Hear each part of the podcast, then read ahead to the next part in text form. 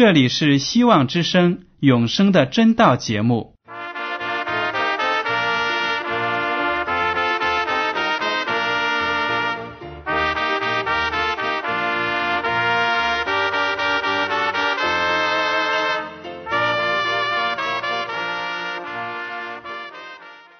亲爱的听众朋友们，你们好，我是艾德，很高兴今天能和你们在永生的真道这个栏目中见面。耶稣说：“听上帝的话语，并且遵守的人是最有福气的。”所以，艾德现在能够通过电波和你们分享上帝的教导，感到十分快乐。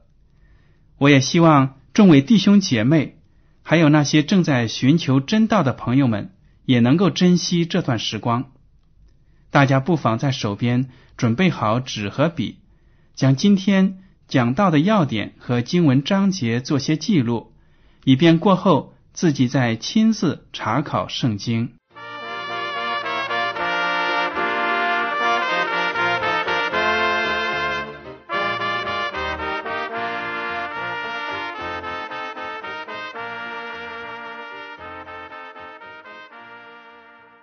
听众朋友们，今天呢，我们再来看一下亚伯拉罕在年老的时候经历的一次最严峻的考验。这个考验呢，使亚伯拉罕的信心达到了登峰造极的地步，会给我们今天的基督徒呢有很大的启发。好了，我们先来看一下亚伯拉罕的独生子以撒的诞生。经上记载，《创世纪》第二十一章一到七节，耶和华按着先前的话眷顾撒拉，便照他所说的给撒拉成就。当亚伯拉罕年老的时候，撒拉怀了孕，到上帝所说的日期，就给亚伯拉罕生了一个儿子。亚伯拉罕给撒拉所生的儿子起名叫以撒。以撒生下来第八日。亚伯拉罕照着上帝所吩咐的，给以撒行了割礼。他儿子以撒生的时候，亚伯拉罕年一百岁。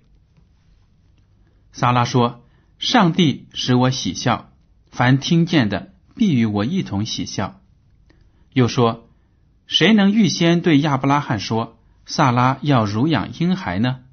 因为在他年老的时候，我给他生了一个儿子。”以撒的出生为亚伯拉罕带来了欢乐，但却使夏甲和伊什玛利产生了嫉妒和仇恨的心。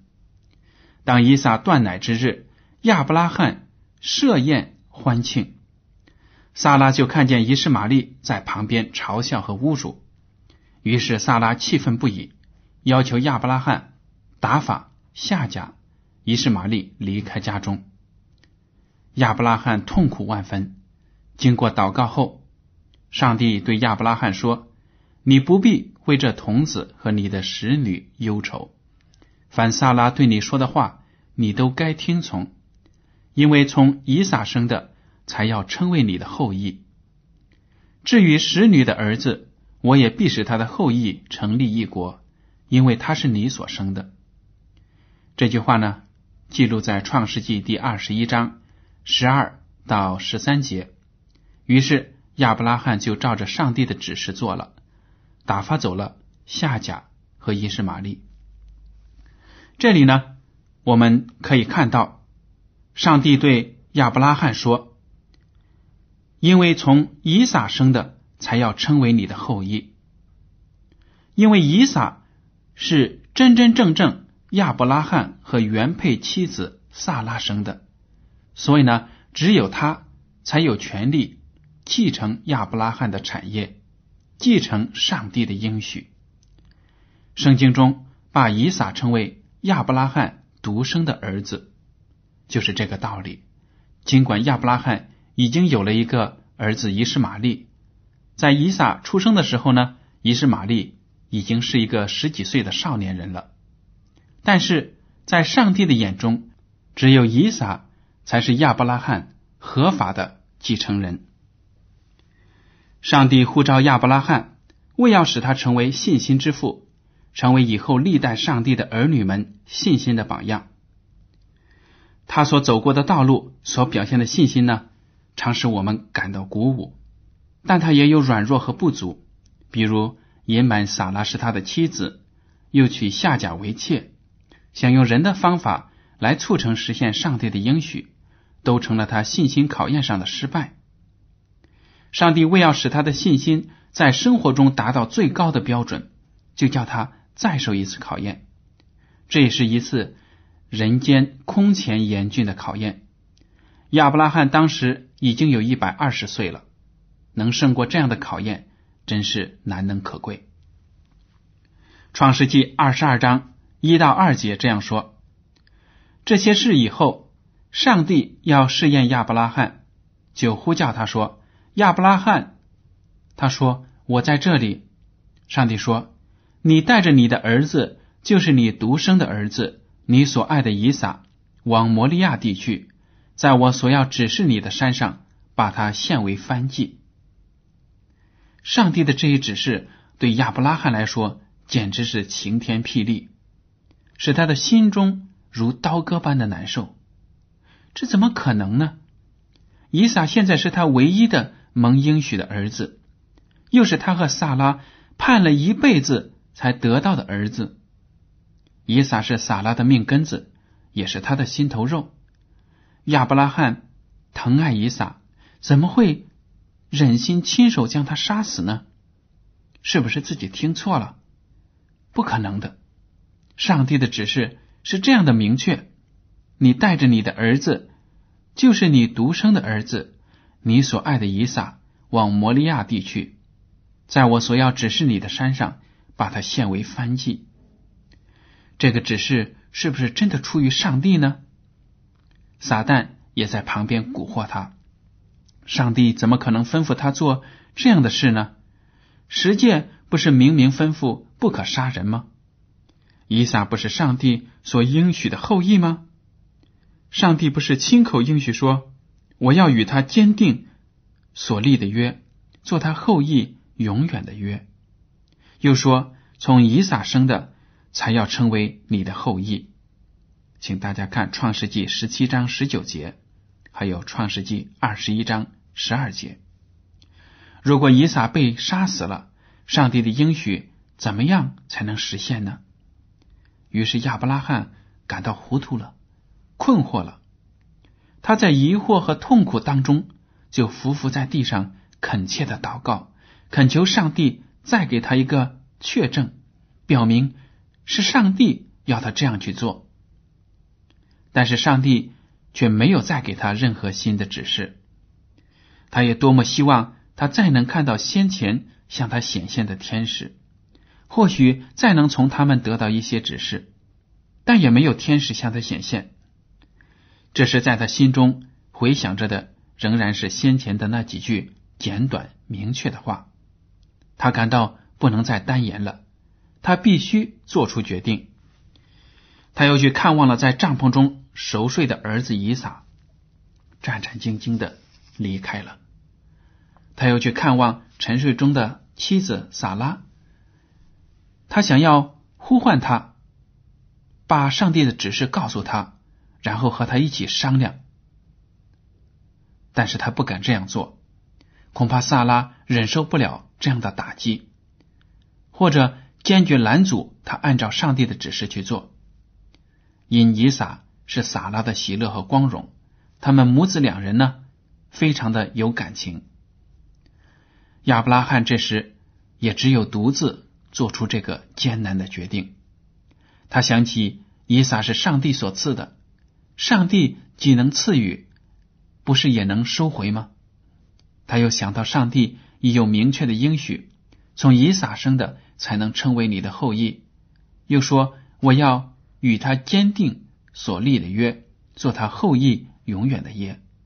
他相信上帝的这些话是不会落空的。即使这样，那么上帝肯定会让被献为翻祭后的以撒呢从死里复活。亚伯拉罕不能再犹豫了，天亮了，他必须采取行动了。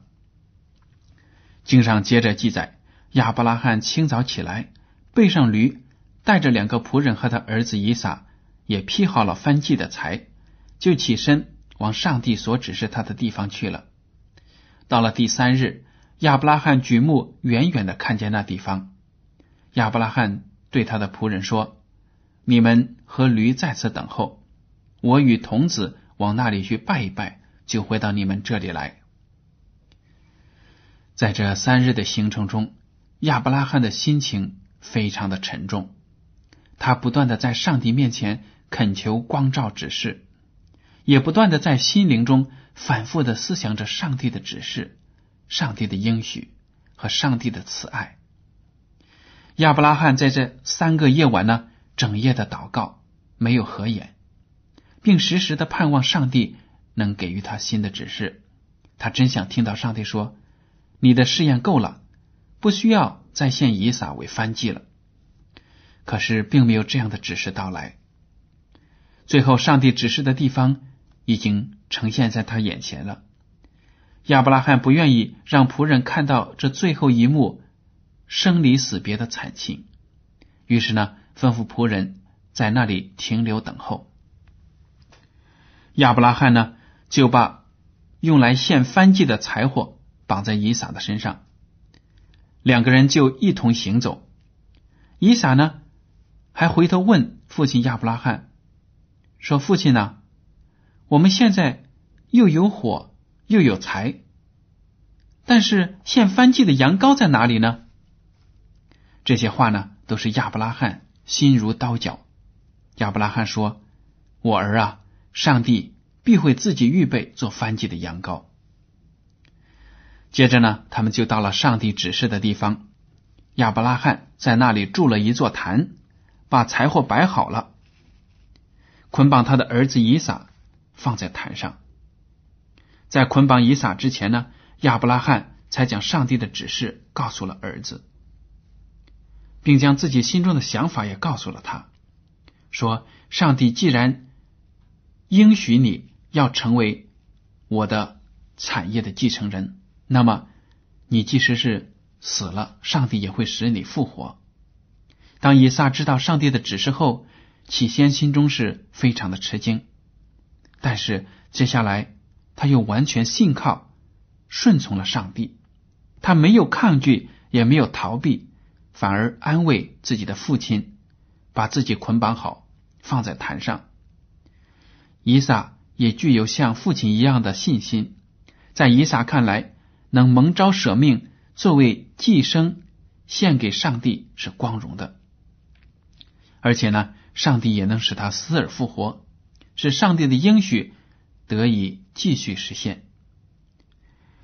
我们来看希伯来书第十一章十七到十九节怎么说：亚伯拉罕因着信被试验的时候，就把以撒献上，这便是那欢喜领受应许的。将自己独生的儿子献上。论到这儿子，曾有话说：“从以撒生的，才要称为你的后裔。”他以为上帝还能叫人从死里复活，他也仿佛从死中得回他的儿子来。创世纪第二十二章十到十二节这样描写：亚伯拉罕就伸手拿刀要杀他的儿子。耶和华的使者从天上呼叫他说：“亚伯拉罕。”亚伯拉罕，他说：“我在这里。”天使说：“你不可在这童子身上下手，一点不可害他。现在我知道你是敬畏上帝的了，因为你没有将你的儿子，就是你独生的儿子留下不给我。”亚伯拉罕举目观看，他就看到一只公羊呢，两只脚被缠在了树丛当中。亚伯拉罕就把那只公羊拿来杀了，献为燔祭，代替他的儿子。接着呢，耶和华上帝的天使第二次从空中叫他，上帝就通过天使对亚伯拉罕说：“你既行了这事，不留下你的儿子，就是你独生的儿子，我便指着自己起誓说：论福。”我必赐大福给你，论子孙，我必叫你的子孙多起来，如同天上的星、海边的沙。你子孙必得着仇敌的城门，并且地上万国都必因你的后裔得福，因为你听从了我的话。亚伯拉罕的这一伟大的信心的表现，实在是我们历代信徒的榜样。他完全的听从了上帝的话，遵行上帝的吩咐，不为自己寻找任何不顺从的借口。他也深信上帝的一切吩咐都充满了慈爱和公义，因此呢，他一字一句的遵从了上帝的命令。雅各书第二章二十三节说。亚伯拉罕信上帝，这就算为他的义，他又得称为上帝的朋友。加拉太书第三章第七节说：“那以信为本的人，就是亚伯拉罕的子孙。”但是亚伯拉罕的信心是借着他的行为显明出来的。雅各书第二章二十一和二十二节说：“我们的祖宗亚伯拉罕。”把他儿子以撒献在坛上，岂不是因行为称义吗？可见信心是与他的行为并行，而且信心因着行为才得成全。今天呢，有很多基督徒不明白信心与行为的关系，他们说只要相信基督，你就可以得救，无需遵守律法。但是呢，真正的信心。也是必须在顺从上显明出来的。基督也曾对那些不信的犹太人说：“你们若是亚伯拉罕的儿子，就必行亚伯拉罕所行的事。”这句话记录在约翰福音第八章三十九节。上帝论到这位信心之父说：“亚伯拉罕听从我的话，遵守我的吩咐和我的命令、律例、法度。”这句话是在创世纪第二十六章第五节，雅各书第二章第十七节说：“信心若没有行为，就是死的。”约翰一书第五章第三节说：“我们遵守上帝的诫命，这就是爱他了。”亚伯拉罕献以撒的事，也成了上帝牺牲自己的独生爱子救赎罪人的预表。以撒是亚伯拉罕的儿子，而且是蒙应许的独生儿子，又是父亲特别宠爱的儿子。照样呢，主耶稣也是父上帝怀里的独生爱子。上帝指着他做见证说：“这是我的爱子，我所喜悦的。”马太福音第三章十七节。亚伯拉罕奉命要亲手杀死自己的独生爱子，献为燔祭。照样呢，上帝也要因着人类所犯的罪恶，亲自刑罚自己的爱子，让他在十字架上流血舍命，为我们这些罪人带来救赎。约翰福音第三章十六节，大家都知道，上帝爱世人，甚至将他的独生子赐给他们，叫一切信他的不至灭亡，反得永生。以赛亚书第五十三章第十节，还有第六、第五节这样说：耶和华定义将他压伤，使他受痛苦；耶和华以他为赎罪祭。耶和华使我们众人的罪孽都归在他身上，因他受的刑罚，我们得平安；因他受的鞭伤，我们得医治。上帝并未让亚伯拉罕做出这样的痛苦牺牲。正当他要举起刀来时，上帝的使者就立刻拦阻了他。但上帝自己却真正的做出了这种痛苦的牺牲。他眼睁睁的看着自己的爱子在十字架上陷入绝望的黑暗中，惨痛的挣扎，最后大声的呼叫：“我的上帝，我的上帝，为什么离弃我？”上帝的儿子。唯恐自己将要被天父永远抛弃了，而上帝却不能在旁边给他丝毫的安慰。上帝必须让他为罪人受尽罪恶的刑罚，在心灵痛苦中死去，这样呢，才能为我们这些罪人赎罪。亚伯拉罕这次在考验中所表现出的伟大的信心和顺从，使上帝心中大为喜悦。上帝应许要大大赐福给他和他的后裔，甚至对他说：“地上万国都必因你的后裔得福，因为你听从了我的话。”其实呢，这个后裔特别指的是主耶稣基督。同样蒙福的应许，也赐给了我们一切信从上帝的人。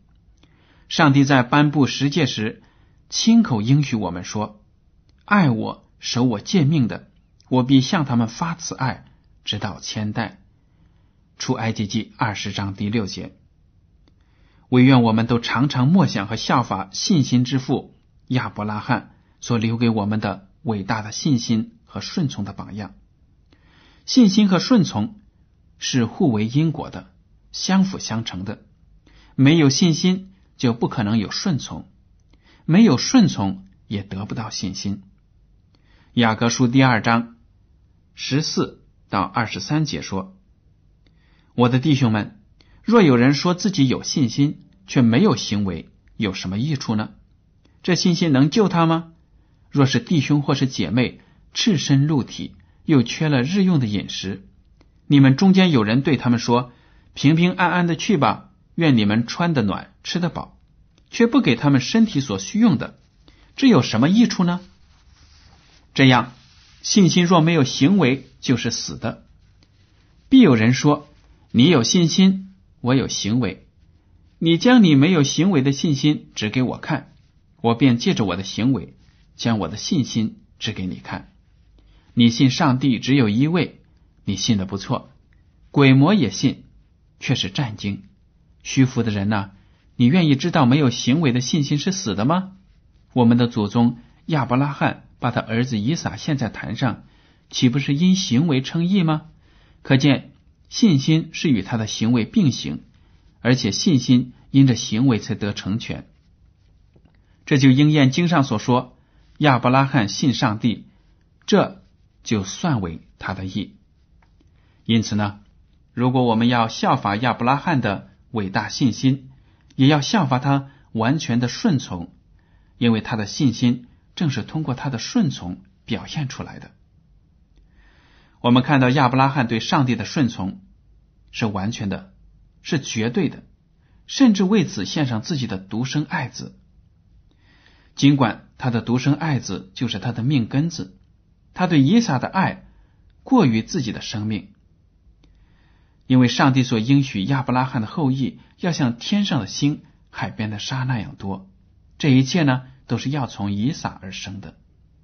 因此，亚伯拉罕献上了以撒，也就等于献上了自己的生命和一切所有的。试问一下，我们有没有像亚伯拉罕一样完全顺从上帝，甚至？不惜牺牲自己的生命来顺从他呢？可惜呀，好些时候我们有很多人对上帝的顺从却是不完全的。他们在有些事上顺从，但是在另一些事上呢就不顺从。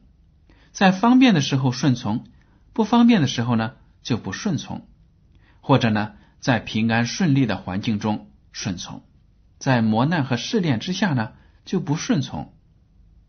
启示录第二章第十到十一节这样说：“你勿要至死忠心，我就赐给你那生命的冠冕。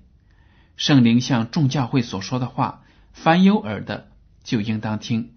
得胜的必不受第二次死的害。”这是主对我们每一个基督徒的鼓励。曾经有这样一位弟兄，年少的时候呢就已经信主。而且呢，信心非常的坚定。他日复一日、年复一年的在教会中侍奉。他是商店的一位售货员，在业余时间还参加了大学的进修，不断的钻研技术，最后呢，获得了土木工程的学位。本来按照他的知识和能力，他可以被调升到其他的单位做技术员。但他为了坚持自己的信仰，能够遵守安息日，宁愿放弃升迁的机会，甘心在殿中做一个普通的职员。每当安息日来到的时候呢，他总要停工去礼拜。由于他在工作中的优秀表现，起初就没有什么问题。但是后来呢，文化大革命开始了，他在守安息的事上终于遇到了挑战。他的上司不允许他在安息日休息了，而规定他在另一天休息，要他在安息日来殿中工作。这一位忠心的弟兄当然不愿意听从人的安排，于是呢，就继续在安息日休息，并在规定他休息的那一天照常来殿中工作。上司就警告他说了：“你安息日不来工作，我们做旷工处理，扣你一天的工资。你在应当休假的那一天来工作，我们也不承认，所以没有工资。”这位弟兄为了能守安息日，根本不在乎损失多少收入。这样过了很长时间呢，又有上司来通知他参加学习班，其实就是为了改造他的信仰，让他放弃基督教。但是呢，他拒绝了。后来那些人见他不服，就要用武力来逼迫他。在这种情况下呢，他继续向上帝祷告，又向更高层的领导反映自己所遇到的暴力攻击。上帝感动了有关领导的心，立即下令制止了那些人的武斗方法。后来呢，针对他的学习班也就不了了之了。就这样，这位弟兄靠着主的恩典，一直忠心的坚持信仰，遵守安息日。再后来，他被聘请到某个大学的研究所去从事技术研究。他的经历呢，真是对上帝奇妙保护的美好见证。只因为他对上帝的顺从，所以他在任何的大风大浪中都有平静的心理。都有喜乐的心，但愿我们都能效法先祖亚伯拉罕和其他那些忠心的基督徒，在任何情况下都能够完全、绝对的顺从上帝，遵守他的诫命，荣耀他的名。好了，听众朋友们，今天的永生的真道节目到此就结束了。您如果对今天的讲题有什么想法，或者对这个栏目有什么建议，就请写信给我，我的通讯地址是香港九龙中央邮政总局信箱七零九八二号，请署名给艾德。如果您在来信中要求得到免费的圣经或者灵修读物，我们都会满足您的要求。谢谢您的配合，愿上帝赐福你，再见。